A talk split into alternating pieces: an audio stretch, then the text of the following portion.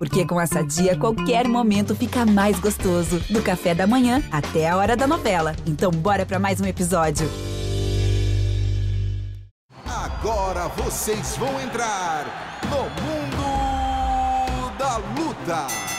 Salve, salve galera! Sejam muito bem-vindos a mais uma edição do podcast Mundo da Luta, podcast especializado em esporte de combate. Eu sou Marcelo Russo, editor do Combate.com. Essa semana, com dois camaradas meus aqui para conversar com uma ex-campeã e, quem sabe, uma futura novamente campeã do UFC, Jéssica Batistaca. Tudo bem, Jéssica? Como é que você está? Tudo jóia, Marcelo. Muito obrigado pelo convite. É isso aí, vamos lá. Se Deus quiser, talvez esse ano não, mas quem sabe ano que vem a gente tenha a oportunidade de disputar o cinturão de novo. E dessa vez eu prometo que vou melhorar cada vez mais para não deixar esse cinturão embora. É isso, com certeza. Estamos aqui, como eu falei, meus dois camaradas. Vou começar pelo homem que está, que mais bem vestido já apareceu nesse podcast. Quem está vendo pela imagem, não tem dúvida. Não existe ninguém mais elegante nesse podcast do que Flávio Campos. Tudo bom, meu irmão? Como é que você está? E aí, Rússio, prazer estar aqui com vocês, com a campeã aqui, uma vez campeã, sempre campeã, que vem esse cinturão novamente. Jéssica, parabéns pela atuação brilhante, sinistra, eu estou aqui nesse, nessa beca aqui, eu estou em Brasília, a gente está fazendo um movimento aqui pró-esporte no Congresso, então estou com um grupo de atletas olímpicos e paralímpicos, não estou na CPI do Covid, tá? estou aqui, está uma confusão aqui por causa da CPI do Covid, mas eu estou aqui para falar de esporte. E agora com vocês, continuo o papo aqui, falando de MMA, maior prazer. Ainda bem que não está na CPI, amigo. Então, álcool gel, mascarazinha, tudo certo é o que resolve.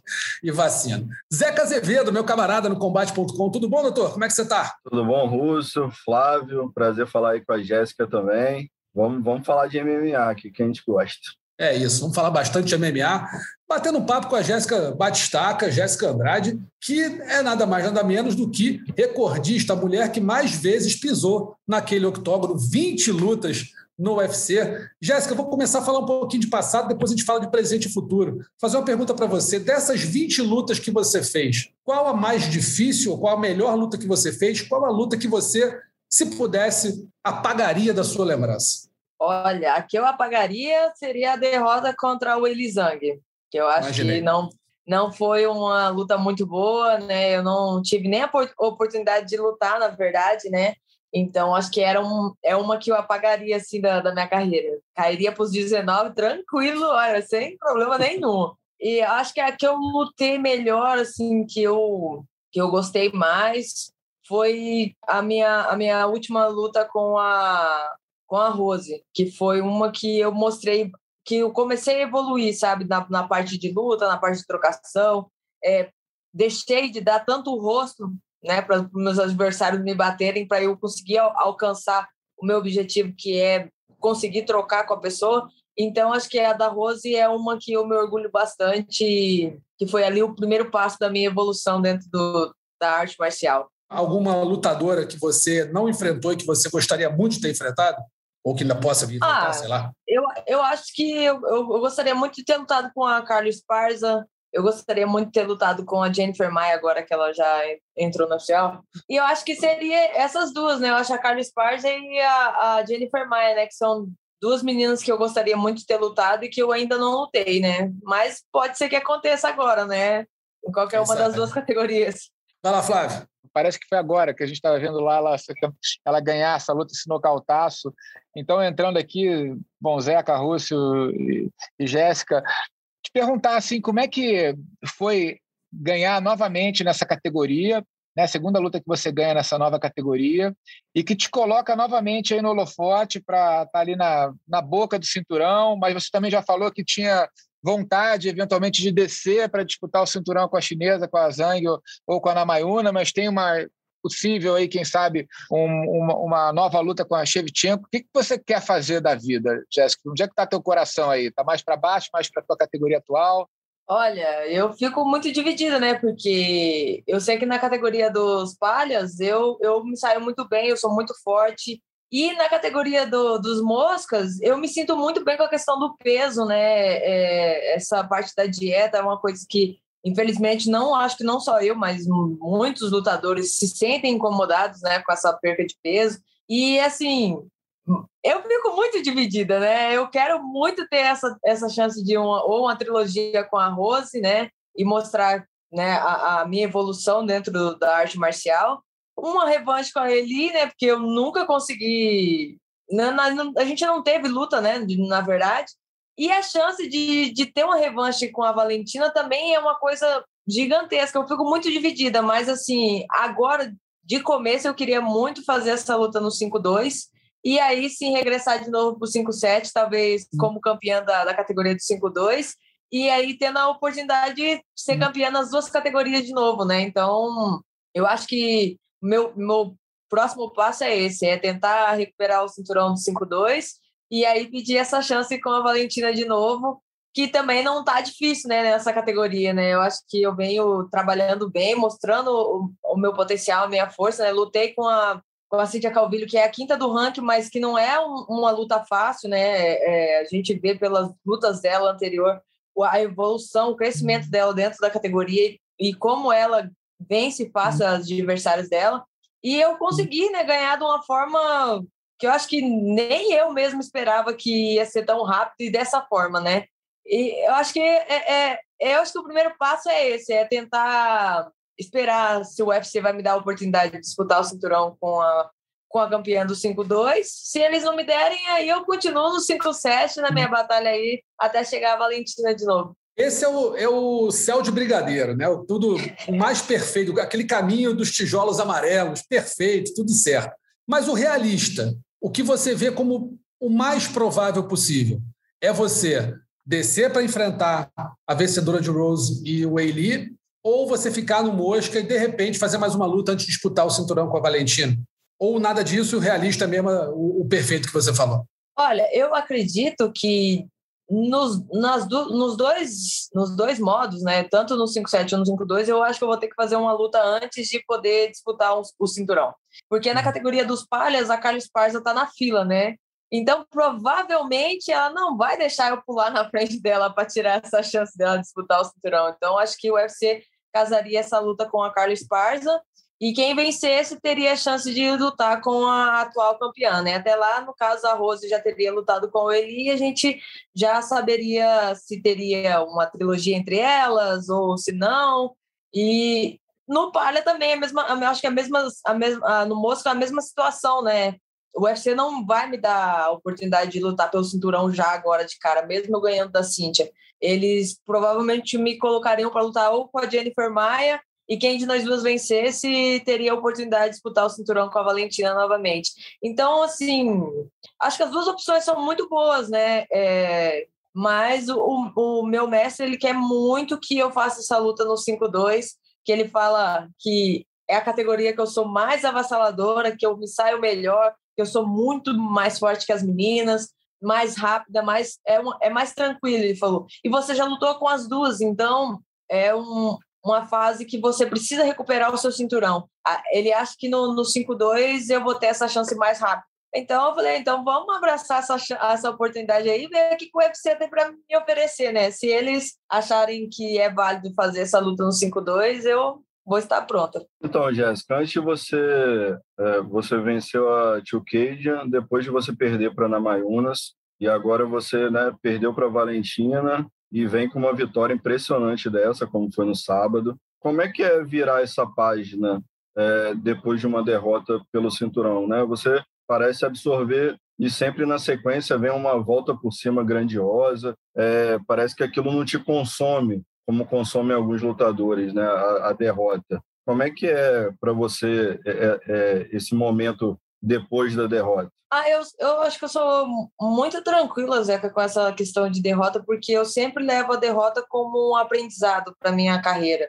Então, é, eu costumo assistir as minhas derrotas e pensar assim, poxa, eu errei nisso, eu preciso melhorar isso, então agora é a minha chance de redenção e eu sempre uso isso como incentivo para melhorar e crescer cada vez mais. E, assim, perder para campeã não é um, um demérito, né? É, é, um, é uma coisa assim, poxa, eu consegui chegar novamente a uma disputa de cinturão. Quantas pessoas não querem ter essa oportunidade, né? Eu já tive praticamente acho que quatro oportunidades de, de, de ter essa chance aí de disputar o cinturão e com certeza virão muito mais, né? Porque eu continuo crescendo dentro de todas as categorias que eu luto e eu acho que eu uso isso como incentivo para melhorar cada vez mais, né? Eu não, eu não, acho que a única luta que eu deixei me abalar muito foi contra o Eli, que realmente foi uma luta que eu não não consegui fazer nada, a luta acabou antes do que eu imaginava, de uma forma que eu nem pensei que seria daquele jeito.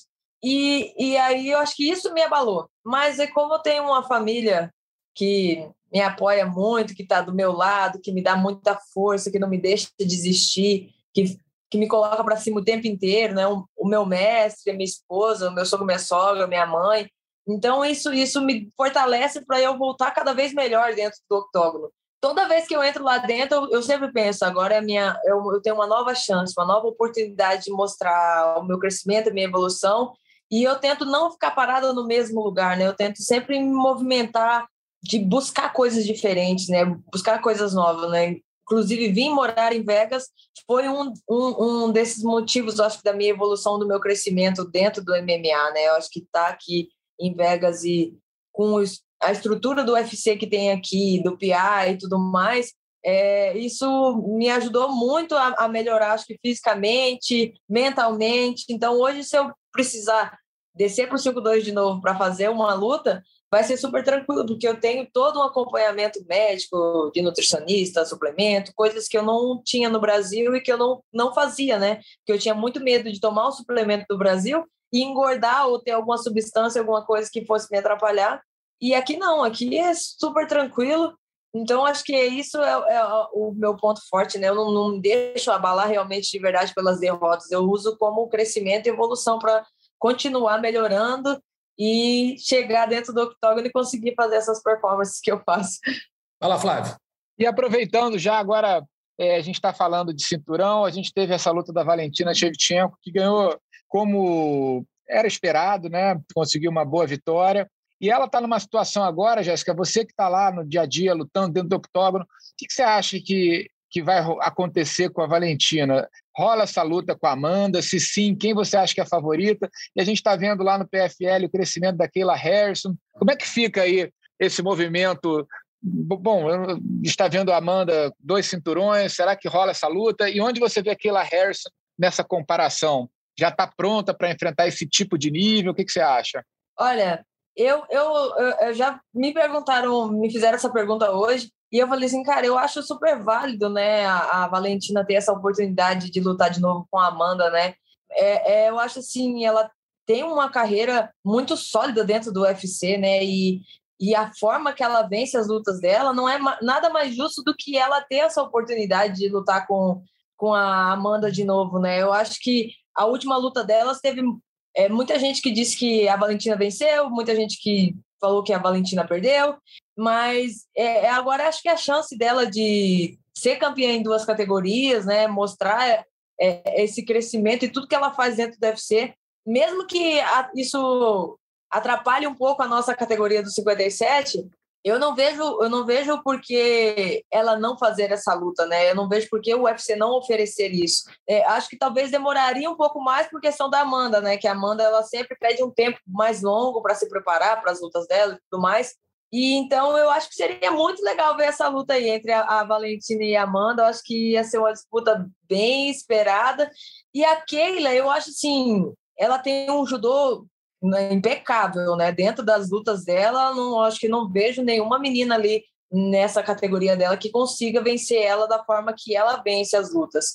Mas é claro que ela precisa evoluir um pouco na questão da trocação, do Muay Thai, do, do boxe. E, e acho que isso a gente vê a cada luta que ela faz, mas, mas ainda acho que precisa um pouco mais. Acho que se ela fizer uma luta baixar para o meia-meia, supomos, né? Para lutar com a Amanda, eu acho que a Amanda vence tranquilamente. Por mais que a Keila tenha um judô de excelência, é, a parte da trocação e a força que a Amanda tem dentro do meia-meia é, é superior. Então, acho que a Keila ainda precisa evoluir um pouco na parte da trocação, mas na questão do judô, do jiu-jitsu, o ground and pound dela, eu duvido que tenha alguém que consiga bater essa mulher aí, que ela é sinistra dentro do, da organização do PFL. É, aquela Harrison é, é inacreditável mesmo. Até, a gente estava falando com o Flávio já outras vezes aqui, o judô dela realmente é um negócio absurdo. O meu medo só em relação a ela é aquilo de é, quando a pessoa é muito especialista em uma coisa não tem tanto, não, não, não equilibra com o outro lado, é. o antídoto para o veneno dela acaba sendo. É, quando alguém descobre, todo mundo usa, né? Uhum, não tem muito jeito. Foi o que aconteceu com a Honda. Na hora que a Holly Holm mostrou como ganhava, a Amanda foi atrás e pô, destruiu ela, até muito melhor que a Holly. Então, a gente tem que ver como é que aquela vai, vai evoluir. Fala, voltando para você, Jéssica, eu estava olhando, eu acompanhei assim, bem atentamente a tua luta contra a Cíntia Calvillo, e o que eu percebi foi o seguinte: é, a Calvillo normalmente é uma lutadora muito confiante. Né? Ela, ela tenta até intimidar um pouco os adversários, faz uma cara de braba ali. Ela, ela é muito confiante. Depois da primeira mão sua que entrou, o olho dela regalou e a confiança parece que foi embora. Ela passou só a começar a se defender. Ela não te atacou mais vez nenhuma. Você sentiu isso na luta? Porque me pareceu, desde antes, que ela estava um pouco preocupada, até no anúncio da luta, ela não estava tão né, grandona confiante, como ela né? É, confiante, grandona como costuma ser. E na hora que a primeira mão entrou, eu acho que ela percebeu o problema que ela estava enfrentando ali, e o olho arregalou e ela começou a girar e não mais te atacou. Acho que se bobear, você não está com nenhum roxo. Acho que você não está com nenhum roxo. Tá com nada, nada, nada, nada. Pois é, você sentiu que ela deu essa. essa, essa, é, é, essa não vou dizer amarelada, que é, é, até meio pejorativo, mas você sentiu que ela, tipo assim, ó. Ela, ela realmente sentiu, sentiu a, a minha força, né? Nas semanas antes da luta, ela teve alguns comentários, né? Ela falou assim: ah, vou mostrar para vocês que a Jéssica não é tudo isso é, ah, eu vou nocautear a Jéssica, ou eu vou colocar a luta para baixo, vou ganhar dela no ground pound. E a gente sabe que na, na teoria é muito fácil, né? Mas na prática fica muito difícil, né? É, e assim, eu tenho respeito gigantesco pela Cintia Calvilho. É uma lutadora muito dura, né? Eu, é, é as, as outras lutas dela anteriores, dá, dá para ver a superioridade dela dentro do, do octógono. O chão quando, muito bom, né? É, um chão muito bom. Quando eu entrei, eu entrei muito concentrada. Eu entrei realmente, assim, preparada para... Eu achei que, assim, ela ia começar a luta na trocação e assim que eu desse o primeiro soco, ela ia sentir e ia começar a tentar colocar a luta para baixo, que era o que eu tinha treinado muito, tanto a parte do boxe, que eu melhorei, mas também a parte da, da de esgrima e tudo mais, para não acontecer o que aconteceu com a Valentina, só que quando eu dei o primeiro soco, que eu olhei para a cara dela, foi nítido que deu para perceber que ela, ela falou assim: Meu Deus, aonde eu me enfiei? Porque eu olhei para ela, começou a piscar assim, como se estivesse dando um tique nervoso. Aí eu falei: Pronto, agora eu ganhei a luta, acho que aqui é o caminho. E aí eu só comecei a cercar, né? Eu fui cercando, achando o, o, o, o momento certo e ia colocando os golpes não era uma sequência muito grande, mas sim uma sequência curta com golpes muito fortes. Falei, é isso que eu vou, é onde eu vou ganhar, eu vou abalar ela no psicológico dela, e quando eu tiver a oportunidade, aí eu entro com a sequência e aí acabo a luta. E foi, acho que foi isso mesmo, a, a, faltando acho que 30 minutos, 30 segundos, perdão, para a luta acabar, eu escutei o meu mestre falando assim: vai para cima agora, Jéssica, você coloca ela para baixo mostra para ela como é que coloca para baixo. E aí foi onde eu entrei e aí os golpes começaram a entrar. E aí eu falei assim, poxa, agora então que eu, ela não tentou entrar nenhuma vez que eu encurtei com ela, então eu vou continuar indo para cima. Ela não vai tentar entrar em queda e é onde eu vou, vou acabar a luta. E foi dito e feito, eu só fui encurralando e batendo, encurralando, batendo. Foi uma hora que ela parou e aí eu mandei, eu só escutei o repetir, move, move, ela não se moveu, eu falei, eita, é agora mesmo. eu tô ficando craque, né, ganhar no primeiro round, faltando alguns segundos para acabar o round, né, então tá dando tudo certo. E uma, uma coisa que eu achei engraçada que você falou, que o Paraná falou para você, não, olha, agora bota para baixo, você treinou muito jogar ela para baixo, ou ela vir para te agarrar e levar a luta para baixo. Foi uma das poucas vezes que o Paraná foi surpreendido por uma adversária, que normalmente ele, ele canta e tudo acontece como ele fala, né? Eu lembro que ele Exatamente. falou da a luta da Rose, quando você ganhou o cinturão. Ele falou: olha, vai bater no primeiro round, não tem problema, ela não vai nocautear. No segundo, você se impõe. Aconteceu. Com aquele T2K, é a mesma coisa. Tava vindo, ele, na hora que você acertou na linha de cintura, ele falou: agora vai para cima, que é... e aconteceu. Vai você ganhou. Nessa, ele falou: bota para baixo, tu não bateu. Tomou bronca, não? Não, não, também não. Mas, assim, é porque funcionou, né? Se tivesse dado errado, eu tinha tomado bronca.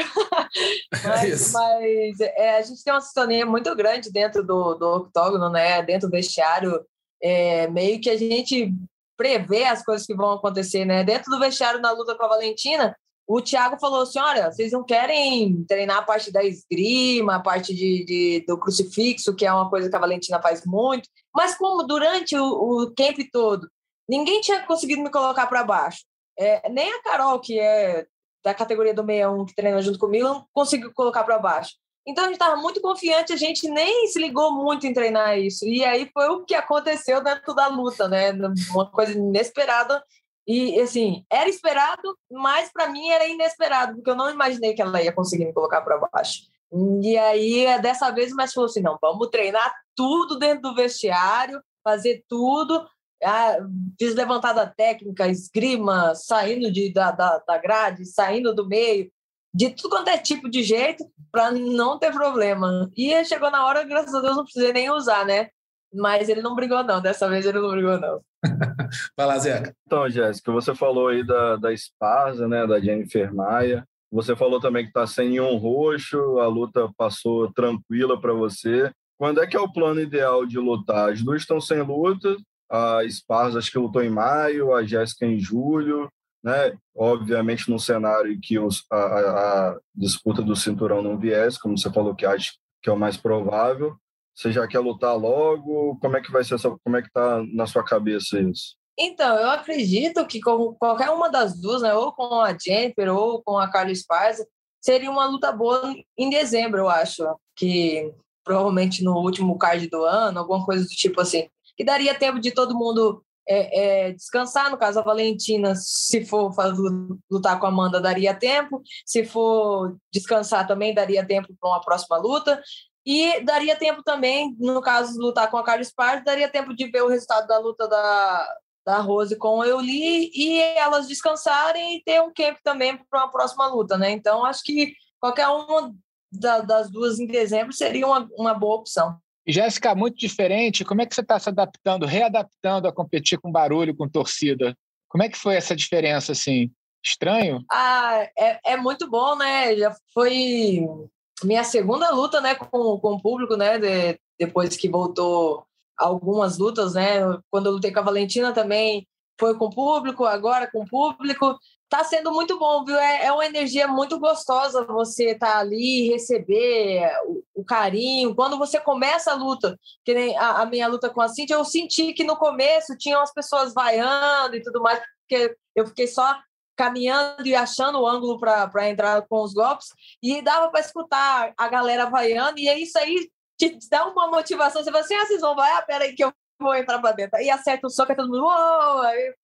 É, é uma coisa diferente você ter público e você não ter público, né? Quando você não tem público, você simplesmente escuta o seu corner e faz o que o seu corner diz mas não tem ninguém gritando ali, nenhuma, uma motivação, uma empolgação, um grito de, de vai Jéssica ou vai Cíntia, alguma coisa do tipo assim que vai te dar raiva ou que vai te dar é, força para você continuar fazendo ali. Com o público é muito melhor, eu prefiro com o público. Eu acho que eu estou voltando a me adaptar super bem, né? acho que está super tranquilo, não tem aquela aquela coisa é, é, é, fora do normal, sabe? Que você fala assim, meu Deus do céu, tem um monte de gente olhando. Que era o que estava acontecendo, né? A gente estava perdendo esse costume de ter as pessoas assistindo a gente de perto e gritando. E aí comigo acho que não, não, não teve problema, não. Acho que eu entrei super bem, confiante, concentrada, escutando super bem o meu corner. Né? Eu acho que quando eu entro lá dentro, pode ter uma multidão lá fora gritando que eu consigo escutar ele. Então, para mim, assim, foi muito bom. Nossa, eu acho que tem que tem que Deus mandar logo essa cura aí definitiva do, do Covid para a gente voltar ao normal e ter o público junto com a gente, que isso é, é incrível. O, o, público normalmente ele acaba sendo um grande fiscal né, da luta chata, né? Porque quando a luta começa, talvez ele tenha uma influência até maior nesse momento, nesse tipo de momento que as vaias acabam acelerando os dois lutadores. Então, Exatamente. isso a gente, foi uma sensação que eu tive comentando, assim, que você tem menos chance de ter uma luta, porque sem torcida o outro core não vai vaiar, não tem vaia, né? Então a vaia acaba dando dinamismo para a luta. Exatamente, isso aí faz uma grande diferença lá, lá dentro do octógono, principalmente para a gente que está lá lutando sente a, a, a, se está sendo bom ou se não está sendo ruim, porque a gente está ali para lutar, para buscar a nossa vitória, mas também está ali para dar um show, né? Então, se a galera que está assistindo não está gostando, o que, que eu estou fazendo ali dentro, né? Então, isso aí é, é um incentivo, assim, para a luta ser melhor. Jéssica, eu, eu vi um tempo atrás uma peça de teatro, muito tempo atrás. Você era garotinha, sou bem mais velho que você. Você era muito molequinha, você não, não, tinha, não teve isso.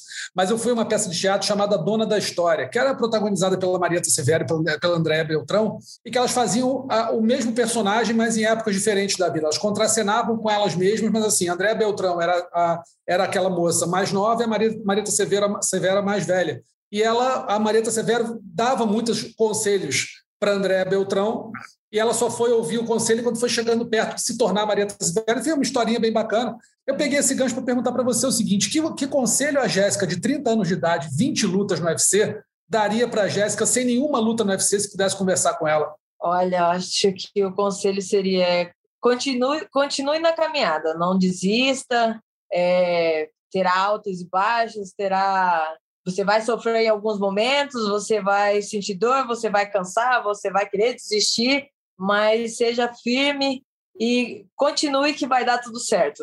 Eu acho que esse era o, o meu recado, né? Tipo, ou faça um pouco mais, né? Para não perder as lutas que você perdeu, entendeu?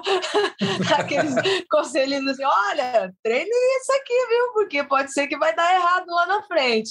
Então, acho que talvez seria isso, né? Alguns toquezinhos só para melhorar cada vez mais, né? Eu acho que a Jéssica de hoje é muito mais consciente, muito mais centrada e concentrada na, dentro do, do MMA, né, do que a Jéssica de 20 anos atrás, né, de 10 anos atrás, foi quando eu comecei a lutar, que só queria fazer parte de uma grande coisa, mas não queria se dedicar da forma que tinha que se dedicar, né? Hoje não, hoje eu sei que a maturidade traz isso pra gente, né? Você tem que se dedicar, senão você vai ficar para trás. E acho que acho que esse é o grande recado, tipo, ah, dá uma melhoradinha naquilo ali, entendeu? Mas não desista, continua que vai dar tudo certo lá na frente. E a Jéssica ouviria? A Jéssica lá de trás ouviria a Jéssica de hoje? Ou não daria nem ideia? Ah, certeza que não ia dar nem ideia. Ia falar, ai, tá bom aí, já com 30 anos tá bom, então vou fazer desse jeito aqui que tá bom. Se vai ficar bom lá na frente, então deixa correr. Jéssica, nesse gancho aí, é, 20 lutas no UFC, você já tem mais de 30 lutas, mas você acabou de fazer 30 anos, né? E o que que você olha para o teu futuro aí? A gente vai ver Jéssica 10 anos ainda aí no UFC, como é que você já pensa nisso? Você já planeja é, como é que vai ser sua carreira daqui a 10 anos? Já vai ter parado ou não? Como é que você olha para o futuro e vê você dentro do octógono? Pois é, todo mundo fala assim, nossa, 30 anos, novinha, olha tudo que você fez, né, e tal. Eu olho e penso assim, nossa, 30 anos, cara, tô ficando velha já. e, e, é muito engraçado, né, ter essa percepção, né, de, de como que vai ser o futuro, de quanto tempo eu ainda vou estar tá lutando.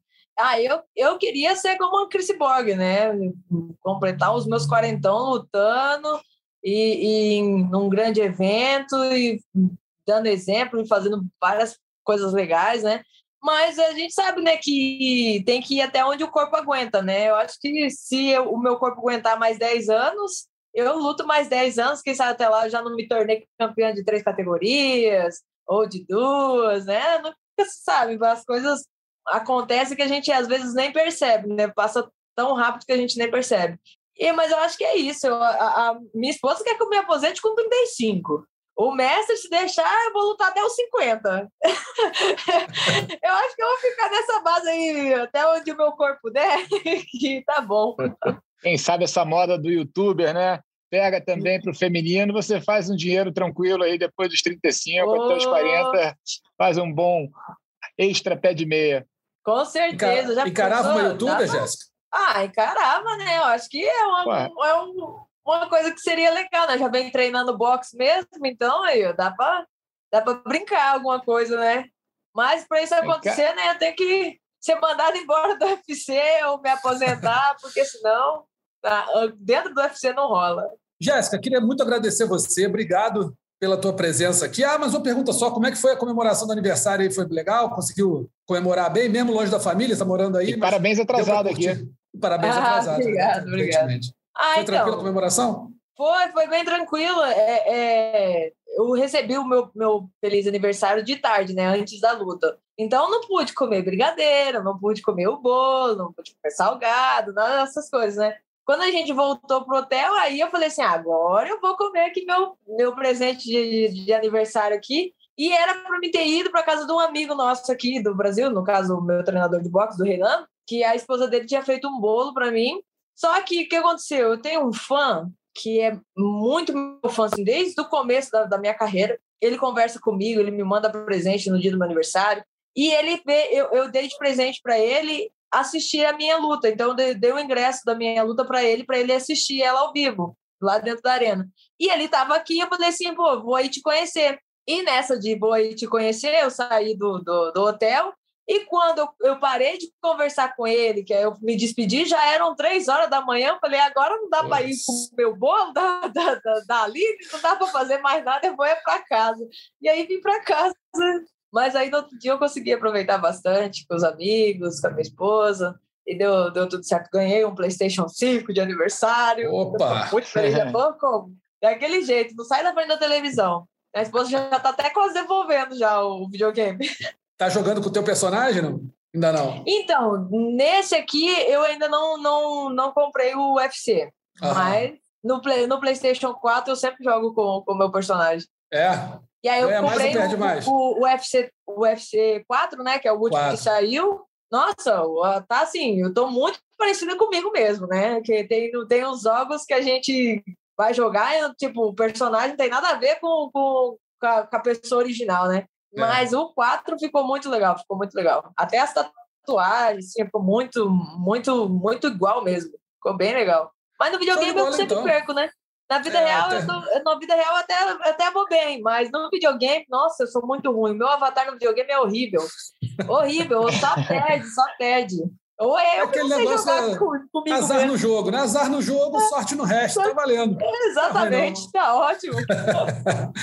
Jéssica, muitíssimo obrigado pela tua presença aqui, boa sorte, parabéns aí pela vitória. Quem sabe não vem aí uma, disputa de cinturão e vamos ter mais uma campeã, ou a nova, a nova velha campeã no peso palha, ou quem sabe na, na peso mosca ou em outra categoria. Obrigado, até a próxima aí, um grande abraço para todo mundo, teus amigos aí, pessoal da equipe, a Fernanda, tudo de bom para vocês. Muito obrigado, Marcelo. Obrigado pelo convite. Obrigado, Flávio. Bom, é isso aí, né? Se Deus quiser, vamos buscar mais esse, esse cinturão aí e ou se tornar novamente campeã dos palhas ou uma nova campeã no 57. Seja o que Deus quiser. Vamos continuar batalhando, vai dar tudo certo. Tá aí então, Jéssica Batistaca batendo papo com a gente, né, falando um pouco da luta dela, um pouco dos bastidores, como é que ela sentiu aquele combate. Tudo de bom para ela, que seja feliz aí, consiga realizar seus objetivos. Vamos agora rapidinho falar do UFC 266, que aconteceu no último sábado, lá em Las Vegas. Teve duas disputas de cinturão, né? Mas convenhamos que teve a luta principal, que foi uma luta para entrar para a história, né, Flávio? Alexander Volkanovski e Brian Ortega arrebentaram, fizeram uma luta candidata já à luta do ano, e o Volkanovski já pode né, começar a pleitear um pouquinho de respeito em cima do nome dele, já que andou ganhando dos melhores do peso pena e fez uma luta sensacional com o Ortega, né, Flávio? Cara, foi impressionante, Russo. Uma das melhores lutas do ano e talvez até da história dessa categoria. Uma disputa de cinturão, foi impressionante. A luta veio toda apimentada já, né, com toda a rivalidade criada, construída durante o TUF, os dois se estranhando, pesagem.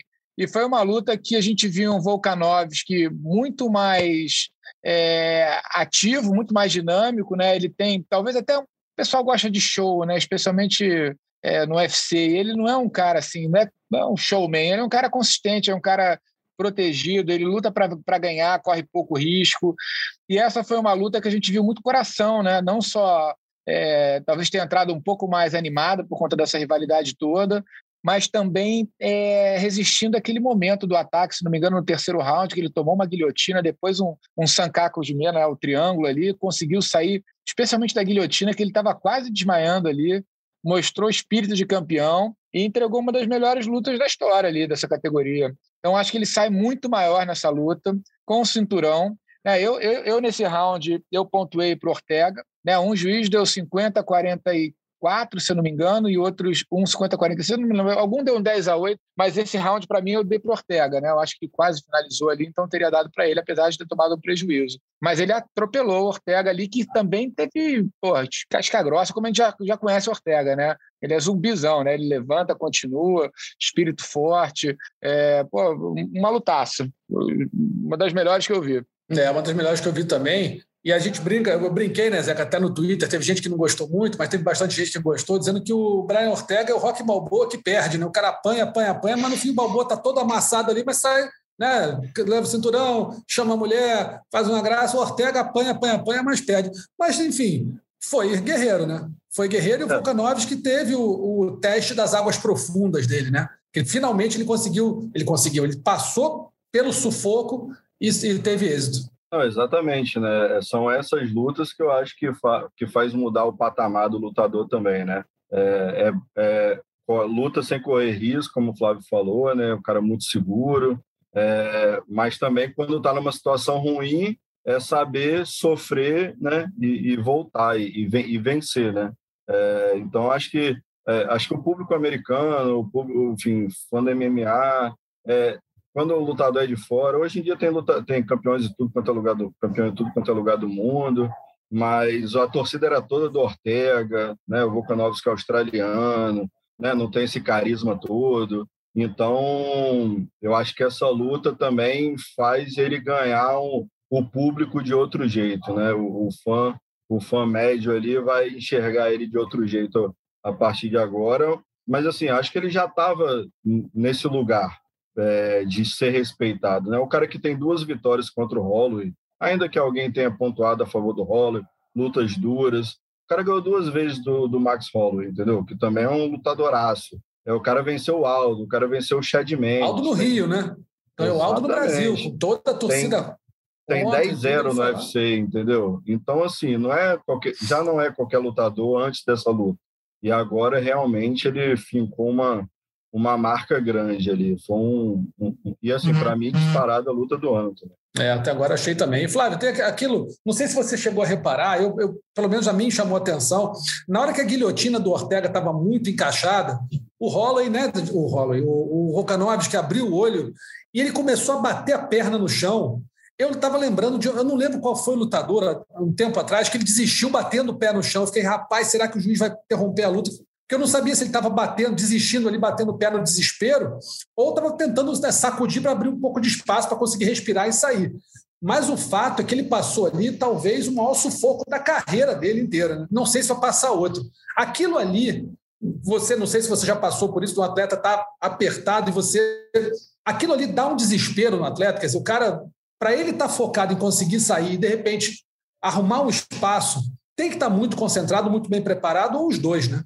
É, o que me chamou mais atenção na luta, a velocidade do Volkanovski. Né? Ele estava muito rápido na trocação, aqueles low kicks, os jabs, muito rápido. Eu até parecia que eu estava vendo em câmera rápida a luta ali. Ele estava no outro ritmo e ele estava com um preparo físico impressionante.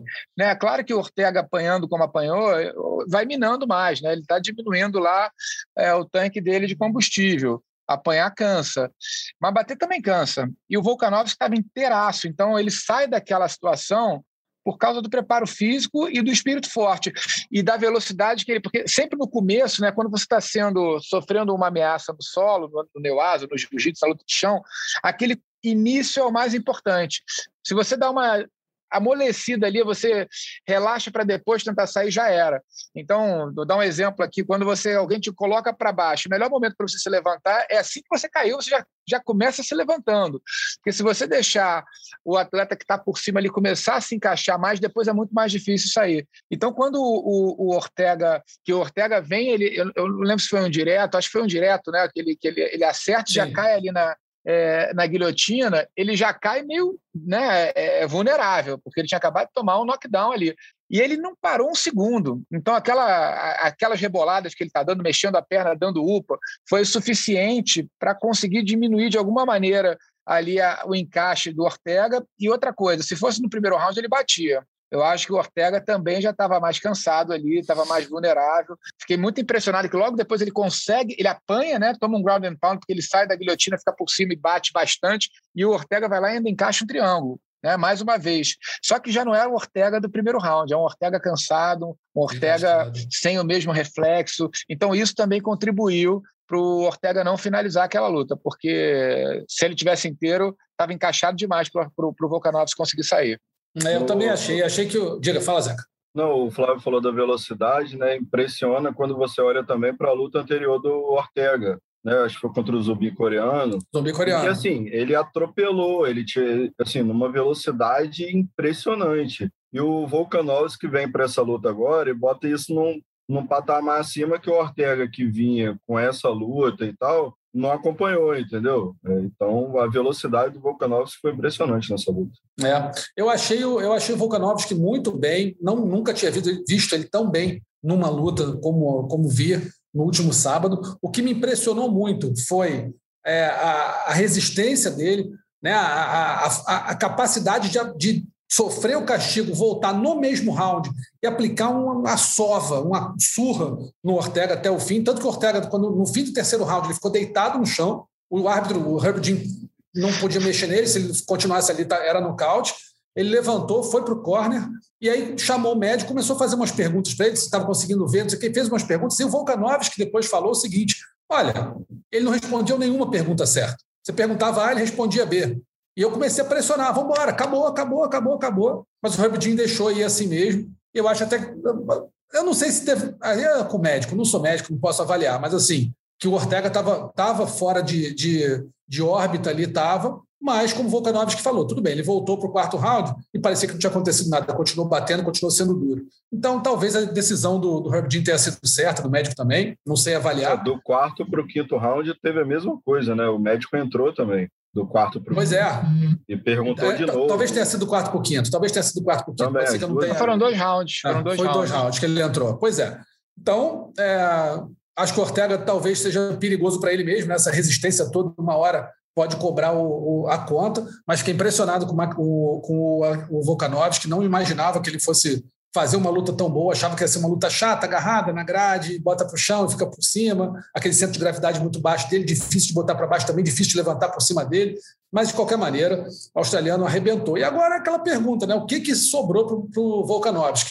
Você tem o Holloway lutando com o Yair Rodrigues, deve sair daí o próximo desafiante, mas eu acredito que pelo que o, o Volkanovski mostrou, esses dois não, não sejam, tá bom, são problema, mas não são aquele problema gigantesco que falar, olha, é capaz de ele perder. Ele está muito mais confiante, né, Flávio, agora, para encarar qualquer um desses dois depois de uma exibição como essa. É, eu acho que ele cresceu muito, a gente viu, né? O Zé que estava falando você também, a melhor atuação que a gente viu dele no, no UFC e a gente viu o Henry Cerrudo fazendo aquela, mas o Cerrudo ele sempre virou arroz de festa, é, né, de certa é, maneira. farofeiro. Ele, ah, tô aqui, mas acho que está muito longe dele poder voltar pleiteando uma disputa de cinturão numa categoria que ele não, não, não foi, né? Para tentar três cinturões, né? Nas três categorias.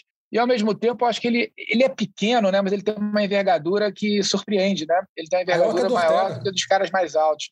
Então, até talvez essa manutenção que ele consegue lá de manter o cara distante, a envergadura joga a favor. Mas acho que ele é jogar na categoria de cima, né? Pegar, a gente está falando do Camaro, né? Aí eu já acho que é uma pressão muito grande. Então, eu não acho que ele tem como brincar com os maiores. Então, acho que vai, ele vai ficar por ali. E se ele continuar nesse jeito. A, academia, a, a categoria de cima é o Charles, né? Camaro é outro. Não, não, perdão, perdão. Camaro é duas acima. É. Olha, te falar que a categoria de cima, eu acho que ele tem jogo para. Desculpa, estou confundindo aqui. Eu acho que ele tem jogo para é, para pleitear uma disputa de cinturão em cima. Tem, tem história para isso. E se ele começar a tropeçar. É porque eu estava pensando no Camaro, mas Camaro é duas. O Camaro realmente, obviamente, não tem muito distante. É. Mas na categoria de cima, eu acho que se ele ganhar mais uma, ou até agora começar a fazer barulho nesse lugar. É uma categoria que a gente tem o Charles lá, é, que acabou de pegar o cinturão. A gente ainda não teve ninguém depois do Nurmagomedov, que essa categoria é minha. Tomara que seja o Charles esse cara, mas é uma categoria que está em movimento, né? Pode, pode, pode ser que faça sentido ele estar tá ali brincando. Você pega lá o, o Chandler, deve ser do tamanho dele. Com certeza, talvez até mais baixo. O Chandler é muito é. baixinho, está racadinho também. Pode ser, pode ser até seria algo interessante. Agora, o que dizer, meus amigos, de Valentina Shevchenko? A Kirguiz eu achava que era kirguistanesa, mas fui consultar o dicionário, o gentílico é kirguiz. Então, a Kirguiz conseguiu fazer mais uma vítima e fez uma vítima, assim, pareceu um treino de luxo até a hora que ela quis acabar com a luta contra Lauren Murphy. Zeca, tem adversária para Valentina no peso mosca ou é formalidade? Ela vai lutar e vai ganhar enquanto quiser. Cara, eu tava olhando o ranking hoje, né? Porque a gente sempre, depois da luta da Valentina, a gente dá uma olhada e fala quem, quem será agora, né?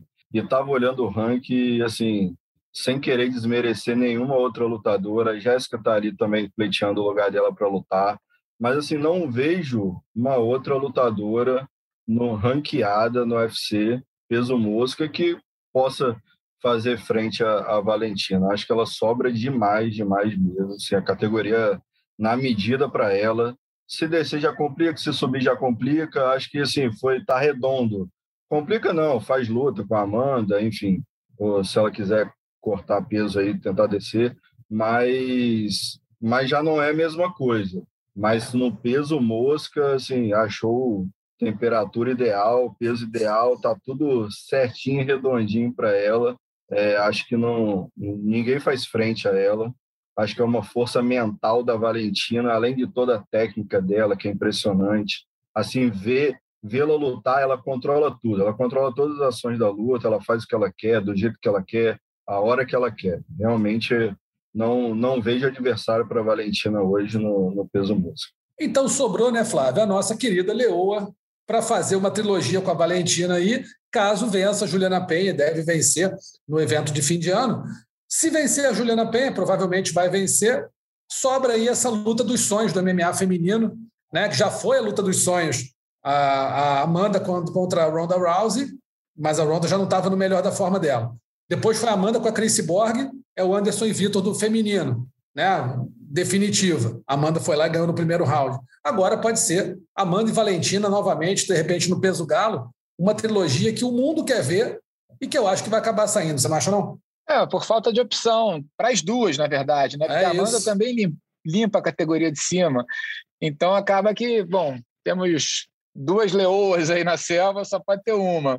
Eu acho a Shevchenko possivelmente a atleta mais técnica da história do MMA feminino, é a mais completa boa na trocação, boa no judô para colocar para baixo, boa no chão. A gente tem visto isso e viu, por exemplo, com a Jéssica, ela conseguiu jogar a Jéssica. A própria Jéssica falou, pô, não esperava isso. Só que a Amanda, a Amanda é um colosso, né? Também extremamente técnica e, e mais forte. Então, para mim, é favorita contra a Valentina, mas o que, que você vai fazer com a Valentina? E aí vai do, assim, tem que ver o quanto elas querem essa brincadeira, porque Show Me the Money vai ser o nome da brincadeira, né? Vale porque show, né? é isso aí. se não tiver bastante dinheiro envolvido nessa luta, eu imagino que as duas estejam confortáveis onde estão. Então, acho que é uma luta que vai ter, vai depender especialmente desse, desse quanto. Mas vocês acham que, você. por exemplo, se o que essa bola está mais com a Amanda do que com a Valentina, já que a Amanda venceu duas vezes, eu digo, ela já fez duas vezes, né, a mesma coisa.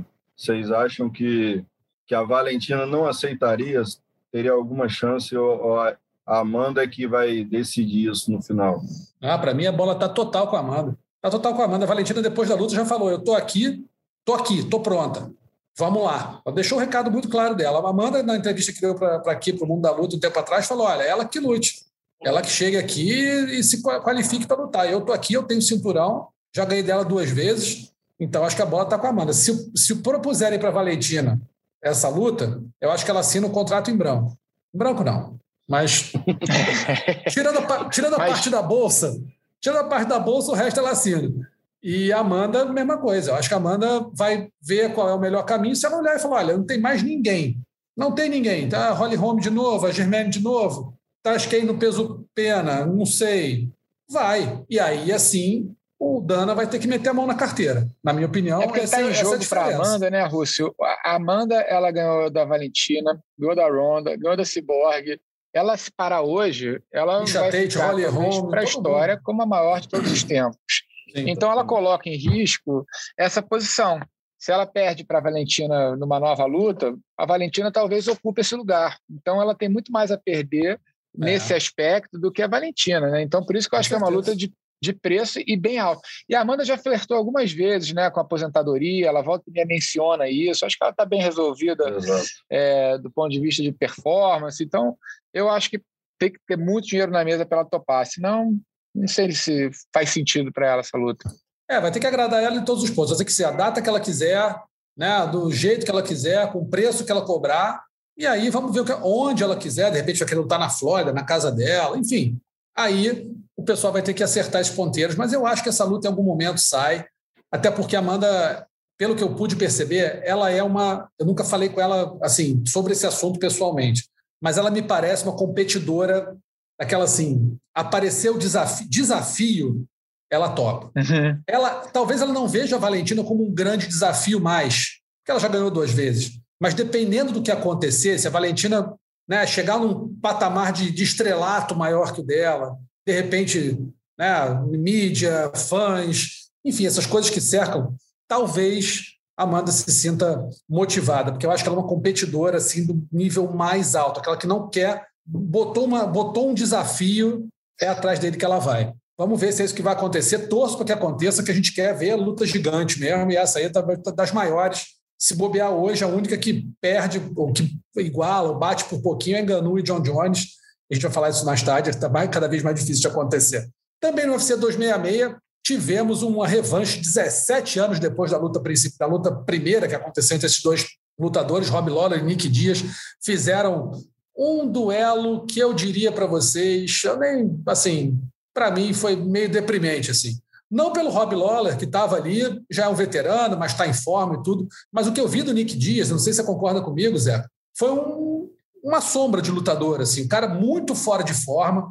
No primeiro lance da luta, ele tentou dar um chute alto, por muito pouco não dobrou as pernas, no chute saiu meio... Sabe aquele chute de bêbado de boteco? Você dá aquele, com a perna dobrada, quase cai para trás e foi apanhando e não conseguia dar um soco ou outro. Claro que ele tem, ele é um lutador, tem qualidade para trocação, enfim, um boxe muito bom, mas você via que não era, primeiro, o grande lutador que ele sempre foi, não estava ali, e segundo, parecia que ele não queria estar ali.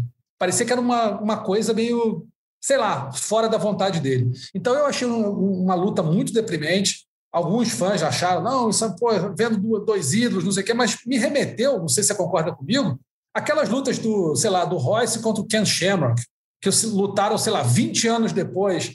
E os dois já estão mais velhos, já estão, sabe, não estão mais naquele shape de lutador profissional. São, claro, lutadores treinam, enfim, mas não estão mais naquele ritmo de apresentar um bom espetáculo. O espetáculo não foi bom. Esse do Nick Dias e do Rob Lawler, para mim, foi mais ou menos a mesma coisa. Eu achei meio deprimente. Para mim, não precisava ter acontecido. O que, que você achou? Não, concordo gênero, número e grau, cara. Senão, não tem a menor condição de tratar hoje o Nick Dias como um atleta, né? Ah, o lutador entrou lá, trocou uma porrada, é brigador e tal, beleza, mas atleta, lutador de alto nível, card principal do UFC e tal, pega, pega mal, né? Eu acho que pegou mal, assim. Eu achei também. E como a luta terminou, né? O Lawler chamando ele para levantar, ele né? Não tinha nem força para levantar e tal. Nada desquebrado. Então, é, acho que ficou, ficou deprimente mesmo, assim, o, o a, como a luta aconteceu. Né? Ele encarou o Lola, que também é outro, outro veterano, mas foi lá, como você falou, fez o papel dele. Um cara que vem de, de algumas derrotas, né? Tá longe do, do de quando foi campeão do, do meio é. médio. Então, assim, não foi. Eu, eu não gostei de ver, como eu não gostei de ver a luta do Belfort com o Holyfield, né? Exatamente, né? Um, exatamente. Umas cenas que a gente não, não quer ver e que está longe de ser um, de alto nível, né? Então, um espetáculo. acho que pegou mal. Concorda, Flávio? O que, que você achou? É, eu acho que acaba tendo um pouco de né, um atentado à nossa memória afetiva, porque a gente tem uma lembrança Também. e de repente vê aquilo acontecendo, né? Aqueles dois, é, especialmente o Nick, né?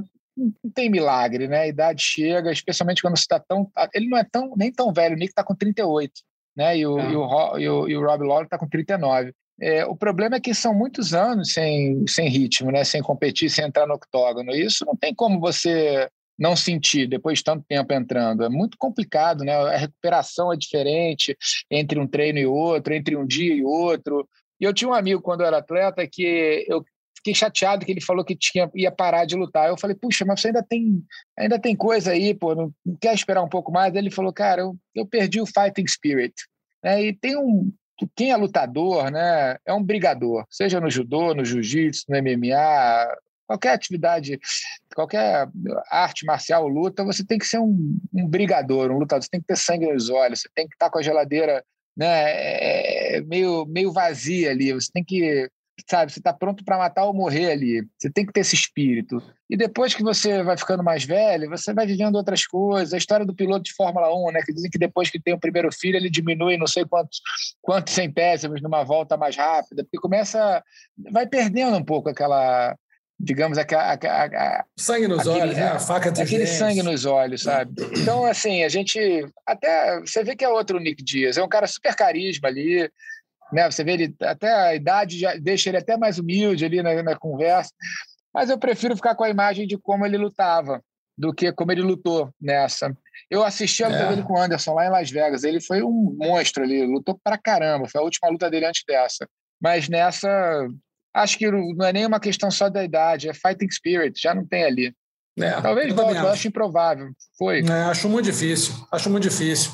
É, o que eu vi ali foi um ex-lutador que estava, sei lá, de repente cumprindo um contrato, recebendo um cheque, era isso. Triste, achei, achei ruim, não gostei não. Outros dois brasileiros no evento, rapidinho, Tayla Santos venceu a Roxane Modafferi, uma baita atuação da Tayla Santos, a Roxane mesmo já estando mais veterana, 39 anos, ainda é uma lutadora né, que exige, enfim, a Tayla está na caminhada dela no UFC, então foi bom pegar uma lutadora um pouquinho mais de nome. E o Marlon Moraes, que acabou não indo tão bem, pegou Merab de Valishvili, georgiano, e aí é, o Marlon cansou muito depois de bater, bater, bater. O Merab é, tomou um knockdown, foi para cima, o Marlon conseguiu a, a, né, dar, uma, dar, um, dar um calor lá, dar uma pressão. Merab se recuperou e a partir dali o Marlon sumiu na luta. No segundo round foi só é, ratificar a derrota. Problema para o Marlon, o, o, Flávio, o que, que você acha? Já terceira derrota seguida, foi uma apresentação que não foi das melhores que ele podia ter tido. O que, que você achou dessa luta? Ele está num lugar, num patamar que ele só pega pedreira, né? Esse georgiano é para mim, eu, eu não duvido nada que daqui a pouco ele vai estar tá disputando o cinturão. O cara é muito consistente, ele nunca foi nocauteado, ele quase foi nocauteado pela primeira vez pelo, pelo Marlon, que teve a oportunidade de ouro dele ali no primeiro round. Impressionante o poder de recuperação do Georgiano. Se a gente falou que o Volkanovski cresceu muito né, nessa luta, depois de resistir àquela quase finalização, o, o, o Georgiano aconteceu a mesma coisa. E teria vencido seguramente a luta, a melhor luta da noite, que foi uma luta incrível, uma reviravolta incrível, mas deu azar que teve a última luta lá, que foi sensacional, pelo cinturão e, e acabou conseguindo. Eu, foi inacreditável como ele voltou, como ele se recuperou ainda. No, ele quase virou um round, que era um 10 a 8, claro, né? Ele quase virou o primeiro round. Né? Foi muito, eu acho que não chegou a virar, mas foi por pouco. Ele acabou no ground and pound ali e voltou inteiraço e o Marlon muito cansado. Então, assim, eu acho que o, esse cara, contra qualquer um, ele é muito duro. Então, o Marlon podia estar, tá na, na melhor luta dele, vai enfrentar um dureza, qualquer um vai enfrentar dureza com ele. Mas por conta das últimas lutas, né? Se não me engano, ele está vindo, ele ganhou aquela do Aldo, que foi uma luta apertada, ele tinha três derrotas. Nas últimas quatro, acho que ele tinha uma vitória, né? Então Isso. agora nas últimas cinco ele tem, tem quatro derrotas e uma vitória. Mas se você for olhar no papel, são os melhores da categoria. É, o Sandy Hardy, Então acho que tem que respirar. É, o, o Rob Fonte e, e esse agora, para as três que ele perdeu agora. Foi. É, é, o Rob Fonte que eu acho que é um patamar um pouco abaixo aí desses outros, na minha opinião, né? Mas o Marlon, tecnicamente, é um dos melhores da categoria. Mas tem que ver, né? Vamos, eu acho que eu não queria ser injusto aqui e falar que, que chegou um momento de descendência, porque ele só pegou caras muito duros, assim. Então, preferia esperar um pouquinho mais para hum. falar sobre isso. Fico torcendo para ele ter uma luta um pouco mais fácil, né? Que ele só pega pegar uma luta mais tranquila para respirar e voltar a ganhar confiança, que é muito ruim no UFC. No judô era, imagina no UFC, no MMA, né? Quando você começa a perder com mais Seguido, né? frequência, né? né? Isso abala muito a confiança do atleta. Para ele voltar para as cabeças, ele tem que ter uma, duas, três vitórias seguidas, aí ele, opa, aí volta a autoconfiança, a autoestima. Então ele está precisando resgatar isso.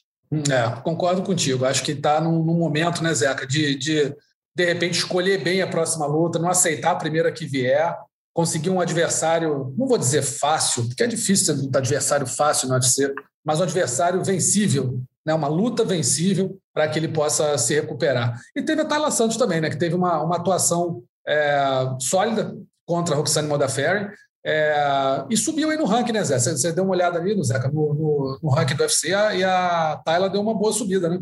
É, ela, ela subiu três posições aí, foi para estar tá em nono lugar, que era o lugar da top 100. E eu acho que a evolução da Tayla né, impressiona aí. Eu acho que ela foi para a quarta luta dela e ela perdeu para Mara Borella, né, que já nem está no UFC mais. Então, assim, é uma outra lutadora daquela estreia. Né? Hoje tá na, ela está tá agora na mesma equipe da Marina Rodrigues, né, lá em Florianópolis. Nesse último tempo ela mudou para essa equipe, né, a Thai Brasil. Então, a evolução da Tayla é, é, visível, né? Acho que ela ainda tem aí talvez mais duas lutas aí para pleitear um top 5, né? Enfim, ir para as cabeças ali, mas, mas empolga, né? Ver a Tayla assim na, na tão bem. Então, a expectativa sobre ela aumentou agora. Vamos ver gostei se a Tayla continua fazendo. Também gostei. Vamos ver se ela continua fazendo bonito na sua caminhada aí no UFC. E vamos para o nosso terceiro e último assunto, UFC Marreta versus Walker, que acontece no próximo sábado, às 5 da tarde, se eu não me engano. Deixa eu consultar aqui, 5 horas da tarde, horário de Brasília. Marreta versus Walker no card preliminar, card principal começando às 8 da noite. Combate transmite o evento ao vivo na íntegra e com exclusividade. O Combate.com e o Sport TV 3 transmitem as duas primeiras lutas do card preliminar e o, o site acompanha o evento todo em tempo real. Se tem uma luta que eu acho que não precisa de juiz lateral, é Marreta contra Johnny Walker. Acho muito difícil. Pode até mandar os caras para casa. Terminou a penúltima luta, vai todo mundo para casa, vai tomar um chupim, vai ver a luta, porque eu acho difícil que essa luta não saia nocaute, né, Flávio? O que, que você acha? Pô, acho que no primeiro round. Epa! um porque é doido, né? O Johnny Walker ele vai para matar ou morrer sempre. E é muito técnico, é muito habilidoso. E o Marreta, porque tem uma marretada que derruba qualquer um. E o, e o Johnny Walker não é um atleta que tradicionalmente luta muito preocupado com a proteção, né? Ele ele é da, adepto da cultura, a melhor defesa é o ataque. Então, ou ele vai jogar ou ele vai tomar. Acho que vai ser uma luta assim, aliás, uma luta muito bem casada, né? Porque todo mundo são dois caras super carismas, né? Lutam super para frente, nocauteadores. Quem ganhar, acho que volta a ser falado como, né, com, com aspectos aí importantes da categoria, porque os dois estão um pouco embaixo agora dessas últimas lutas, mas quem ganhar, eu acho que já vai voltar com tudo. Eu acho que vão, ainda mais se tiver um nocaute legal, vão voltar a falar, pô, daqui a pouco, quem sabe, estão lá na frente. Eu acho que é uma luta da redenção para quem ganhar. O que, que, você acha, Zeca? É, o Flávio falou né, da expectativa grande, dois brasileiros se enfrentando, e aí ver, ver alguns comentários quando a luta né, foi casada, pô, vai botar o brasileiro com o brasileiro, né? Os dois podiam estar ali chegando em cima no, no, no meio pesado, mas assim, para mim, luta mais bem casada impossível, assim, é, para a gente esperar mesmo, ansioso por essa luta, acho que vai ser um lutão, vai ser porradaria do início ao fim, entendeu? Ninguém, ninguém vai botar a luta para baixo, enfim, ninguém vai amarrar, longe disso, então de um lado, eu acho que tem o, o Johnny Walker, que tem uma envergadura muito grande, é um cara mais novo, né? Tá, imagina que está com gás em dia. Porra, Marreta, que já, enfim, muita gente pontuou a vitória dele contra o John Jones, que é talvez o maior de todos os tempos, um cara super experiente. Então, tem uma mão pesadíssima. Então, eu estou na expectativa muito, muito grande para essa luta. Muito há muito tempo não estava numa expectativa tão grande assim para uma luta principal, uma luta de brasileiros. Eu acho que vai ser um lutaço. É, eu acho que vai ser um lutaço. Marreta vem de três derrotas, de John Jones e mais duas. Johnny Walker vinha de duas derrotas, ganhou do Ryan Spann na última luta dele. Então, assim, é, para mim, a cabeça do Marreta vai fazer uma diferença boa, é, porque quatro derrotas seguidas, ainda mais para o adversário que está bem menos ranqueado do que ele, pode fazer um estrago na, na, caminhada dele ali no meio pesado. Johnny Walker tem mais a ganhar do que a perder, porque vai encarar um cara que já disputou cinturão, está muito bem ranqueado, enfim. Mas então talvez vá mais solto para a luta e talvez seja esse o grande perigo, ele achar que vai dar um show e ganhar em 13 segundos, com 12, 10, 8 segundos, como ganhou nas últimas lutas, e não é bem assim. Marreta é outro nível de lutador. Então, né, acho que o Johnny Walker nunca pegou um cara do tamanho do Marreta, com a, né, com a potência que o Marreta tem, o poder de nocaute, os maiores nocauteadores da história do UFC. Então, assim, eu acredito que o Marreta saia vitorioso dessa luta porque ele está com as costas na parede. Ele está naquele, naquele jeito olha, não, não tem mais o que fazer. Ou eu ganho, ou eu vou para o buraco. Enquanto o Johnny Walker, se perder para o Marreta, o estrago não é tão grande. Então, talvez psicologicamente esteja um pouco menos pressionado, um pouco menos tenso para vencer. Então, estou apostando na vitória do Marreta. Mas é aquela luta que, olha, a, a semana que antecede já vai ser, já está sendo aquela, aquela semana que você só fica esperando. Pô, sábado hum. nem me chama para sair. É, é, vou ver a luta, não tem jeito, acabou. Vai ser um lutaço. A gente tem também cinco brasileiros nesse evento. Tem o Cowboy, Alex Cowboy pega o Nico Price, Douglas de Silva vai pegar o belga Gaetano Pirello, nome mais belga não tem, né? Gaetano Pirello. Johnny Eduardo enfrenta o mexicano Alejandro Pérez e a Beth Correia faz a despedida dela do MMA contra a Carol Rosa. É, primeiro perguntar para vocês qual luta dessa aí vocês estão mais afim de ver desses cinco brasileiros? Mas Zeca. Cara, quero ver sempre, sempre fico na expectativa o que que Alex Cowboy vai Cowboy. apontar aí no octógono. E assim, se ele é maluco, imagina o Nico Price e esses dois juntos dentro do cage. Então, assim, eu não sei o que esperar dessa luta, mas eu quero ver, quero ver o que, que vai acontecer, que maluquice que eles vão fazer. Acho que a porrada vai cantar e, e vai ser maneiro. Estou na expectativa dessa luta aí. Flávio. É, eu acho que essa luta aí, dessas que você falou, é a mais curiosa, né? Porque são dois lutadores para frente, se arriscam, parecem meio doidos ali lutando, então acho que a luta é para a gente ficar de olho. Também acho. Acho que dessas cinco aí, o Cowboy e Nico Price, sem dúvida nenhuma, é a mais interessante. É, mas a gente também vai ter Beth Correia fazendo a despedida dela do MMA, vai enfrentar a Carol Rosa, duelo de brasileiras aí. E eu queria saber de vocês se a Beth Correia. É, vou dar minha opinião antes, é a pergunta, né? Se a Beth Correia, é, se não teve uma carreira espetacular, pelo menos entreteve a todo mundo que assistiu. Para mim, a Beth Correia está no mesmo time, não sei se o Flávio vai concordar comigo, talvez tenha até convivido com ele, mesmo time do Fernando Meligeni. É aquele atleta que chegou ao máximo que ele podia chegar. Né? Ele tirou tudo de si. Meligeni, se você olha para ele, você fala que ele é tudo menos jogador de ponta de tênis, se você olhar para os outros tenistas. Né? E, no entanto, foi um baita de um tenista. Só que ele deu, ele conseguiu tirar o máximo das possibilidades físicas, mentais, técnicas dele. Eu acho que a Beth está no mesmo, mesmo bolo, mesmo barco. Ela não é uma lutadora ultra técnica, não é uma lutadora super forte, mas ela conseguiu tirar dela o que ela podia tirar. Chegou até uma disputa de cinturão com a Ronda Rousey, né? Infelizmente para ela acabou mal, mas ela conseguiu ter uma carreira de destaque no UFC, chegou a ser ranqueada, enfim, disputar o cinturão. Então acho que a Beth tem uma carreira que eu coloco como sendo uma carreira é, positiva, né? uma carreira vitoriosa dentro das possibilidades dela. O que vocês acham? Flávio. Não, qualquer atleta que chegue numa disputa de cinturão entrou para a história. Né? Até a curiosidade que o cinturão dessa luta está tá com a gente. Né? A Ronda Rousey ela doou ela entregou esse depois para o Instituto Reação, para o nosso instituto, depois dessa luta. Foi uma luta que foi muito marcante, né? Porque teve um barulho enorme, né? Jornal Nacional falou da luta e, e, a, e a Ronda acabou ganhando com, com muita facilidade, né?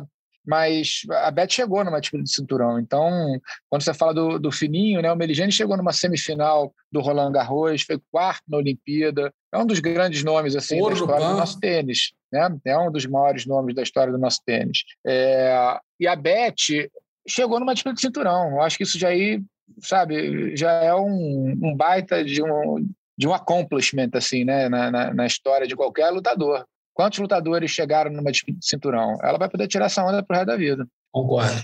Zé.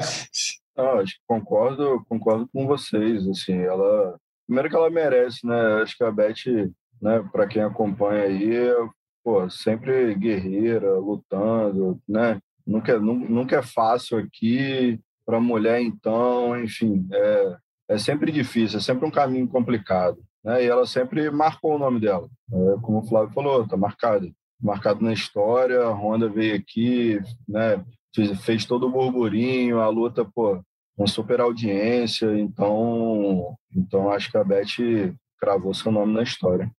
O nome na história, concordo também. Beth Correia, uma das grandes lutadoras brasileiras, se não foi campeã, certamente nos trouxe excelentes lutas, excelentes momentos dentro do MMA. Sorte para ela. A gente lembra que o UFC Walker, o é, Marreta versus Walker, o UFC Marreta versus Walker, acontece no próximo sábado, dia 2 de outubro, às 5 da tarde, horário de Brasília. O Combate transmite com exclusividade o evento. O Sport TV 3 e o Combate.com transmitem as duas primeiras lutas do card preliminar em vídeo e o site acompanha o evento inteiro em tempo real. A gente vai rapidinho aqui para os destaques da semana, para a votação aqui. Nocaute da semana, todos eles todos os destaques do UFC 266. Nocaute da semana, Chris Dalcaus, um direto de direita sobre o Shamil Abdurakhimov, ou Matthew Simmonsberger, que teve um direto de direita contra o Martin Sano Júnior em apenas 15 segundos. Zeca Azevedo, seu nocaute da semana. Humilde voto vai para o Dalcaus. Né? Acho que foi um baita direto ali. Né? Dá para ver em câmera lenta, né? É, saindo, saindo, não, não foi o bucal, não, enfim, só um cuspe ali sem querer do, do adversário, mas foi um nocautaço. Eu vou no do Semi-Jedi, né? O Samus Berger, né? Que tinha Isso. duas lutas antes, ele tinha tido um em 15 segundos, se eu não me engano, e esse foi em 14 16. segundos, alguma é, coisa 16 assim. e 15, é. 16 e 15, 16 e 15, né? Então, pela velocidade, eu acho que eu vou nesse, né? Que enfrentou um pupilo do Nick Dias, né? Que estava quase cinco anos sem lutar. O Nick Dias colocou ali a, né, o nome ali para jogo, falou, bota ele aí, botou, mas não deu certo não. Então, pela velocidade, seu segundo em três lutas, eu vou no do Samuelsberg, lá do Semi Jedi. É, nesse também, porque a gente vendo a luta, eu estava revendo a luta, pelos melhores momentos, cabe num, num TikTok quase, né? Fui ver ali, cabe no TikTok tranquilamente. Cabe, e cabe. Foi, foi, o primeiro golpe que ele deu na luta inteira. Estava ali, o, o Sano fez algumas fintas, o primeiro golpe que ele deu, o cara caiu duro. Acho isso aí para mim é sempre, sempre marcante, mesmo que não tenha sido contra um grande adversário. Acho que até que o Dalcausen é, nocauteou um cara muito mais valoroso, que era o, o Abdurakimov, mas um nocaute com um soco só, para mim, 15 segundos de luta, pô, nocaute da semana merece merece. Até para dar uma liçãozinha no cara lá que chega achando que o UFC é bagunça. E não é, não. Então, no nocaute da semana, Matthew Simmonsberger em cima do Martin Sano. Finalização da semana, Jonathan Pierce, um matalhão contra o Omar Morales. Ou o Jalen Turner, um matalhão também contra o Urus Medic. Vai lá, Flávio. Eu acho que eu, bom, eu talvez o Jalen Turner, né? Ele enfrentou um cara que chegou invicto, né? Que fazia aquele circuito do Alasca, aí fez o contender, entrou no UFC. E, e, esse é um cara que, que eu acho que vale ficar de olho, porque ele é muito técnico, muito forte, tem uma envergadura enorme para a categoria, mostrou aí que está bem completo. Eu vou nesse aí. É um cara legal para ficar de olho, um cara que eu acho que vai chegar longe. Vou acompanhar o relator, vou de Turner também. acho que acho que foi uma combinação ali impressionante, né? Uma sequência dele até conseguir a finalização castigou. Então, vou no Turner. É, vou no Turner também, unanimidade. O cara que, pô, 1,90 para bater 70 quilos forte. Bizarro, é um, né? É incrível, é incrível. Eu tenho 1,80 para eu bater 80 quilos, é uma guerra que não tem tamanho. Para 70 é impossível só que se cortar a perna. O homem tem 1,90, 70 quilos e está ali lutando. Então, pô, fora isso, fez uma baita de uma finalização. E ele é da trocação, quer dizer, conseguiu finalizar, está mostrando evolução aí. Portanto, Jalen Turner, o, a finalização da semana do mundo da luta. E a vergonha da semana, né, amigos? É aquele que a gente fala que os juízes, os árbitros do MMA estão naquele or concurso, mas acho que o John Jones, junto com o McGregor, está pleiteando muito ali o troféu Clóvis Bornai de or concurso da vergonha da semana. Porque, mais uma vez, pô, na semana que o cara entra no Hall da Fama por uma luta absurda contra o Alexander Gustafsson, está negociando para voltar, para entrar no peso pesado, foi ir direto para o cinturão, tudo está parecendo está caminhando, Dana White começando a falar bem dele, não sei o quê. O cara recebe o, jaquetão do Hall da Fama, troféu, tudo bonito, leva a mulher, as filhas, dali a poucas horas, o cara me é preso porque agrediu a mulher, porque, sabe, aí o policial teve uma discussão com a mulher, pelo que se eu não me engano, as filhas estavam presentes, aí os policiais pararam ele no meio da rua, o cara ficou maluco, deu cabeçada, olha só, o cara deu cabeçada no carro da polícia e danificou o carro, para você ver o tamanho da criança. Aí depois os policiais dominaram ele, algemou, ele chamou os policiais, vamos fazer o seguinte, se eu ganhar de vocês todos na porrada, vocês me liberam. Os caras riram da cara dele, leva para a delegacia, tá, ficou preso, pagou fiança, vai responder processo. E se for constatado que ele bateu na esposa, enfim, como já tem antecedentes, eu não entendo muito de lei americana, mas é bem capaz do seu John Jones pegar uma cana por um tempo razoável e a carreira dele começar a ir ladeira abaixo. Né? Então, Flávio, aquilo, né? A gente até gosta dele dentro do octógono, mas fora, que dureza, né? É, tem aquela história, faixa preta dentro e fora do tatame, John Jones definitivamente está longe de ser um faixa tá preta fora do tatame, fora do octógono. E o Dana White falou depois da entrevista: é, é um desespero, porque eu não posso trazer esse cara para Las Vegas que ele faz alguma besteira. E vocês se surpreendem, ele com aquela franqueza dele, né? Zero politicamente correto, nem dá para ser nesse tipo de situação, né? mas é um cara que está destruindo não a carreira, mas a vida dele. E o tempo, a gente viu o Nick Dias competindo depois de um tempo fora, como é que ele competiu. O tempo joga contra, porque é normal, você vai, o corpo vai envelhecendo. Então você fica nessa.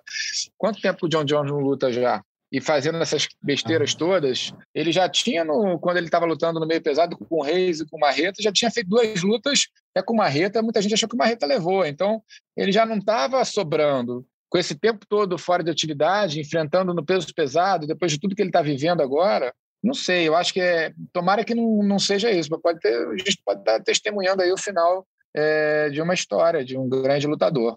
É o caso de uma carreira que tinha tudo para ser brilhante, né, Zé? O cara tem o mais difícil. De repente, assim, estou falando é o mais difícil, que assim, você ser um atleta de ponta, com a, o físico que ele tem, com a habilidade que ele tem, com a cabeça que ele tem dentro do octógono, com a força mental.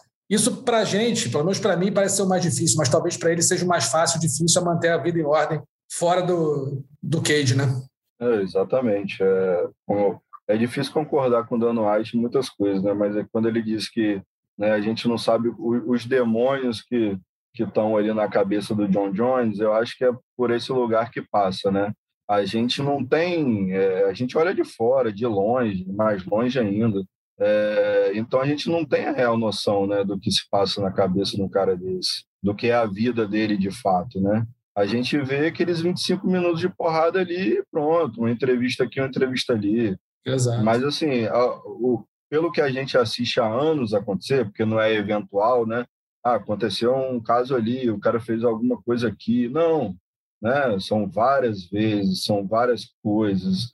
Então, realmente, né, um cara perturbado emocionalmente por, por outras questões que, que fogem à luta, entendeu? Então é até difícil para a gente comentar o que, que é isso.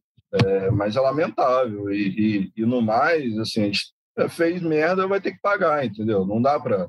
Não, não dá para, como a gente vê acontecer em, em, alguns casos, até com o próprio Conor, né, de passar a mão na cabeça, não, tá tudo certo, fez uma bobagem aqui, uma bobagem ali, não, entendeu? O cara, se o cara agrediu a mulher, o cara tem que pagar por isso, entendeu?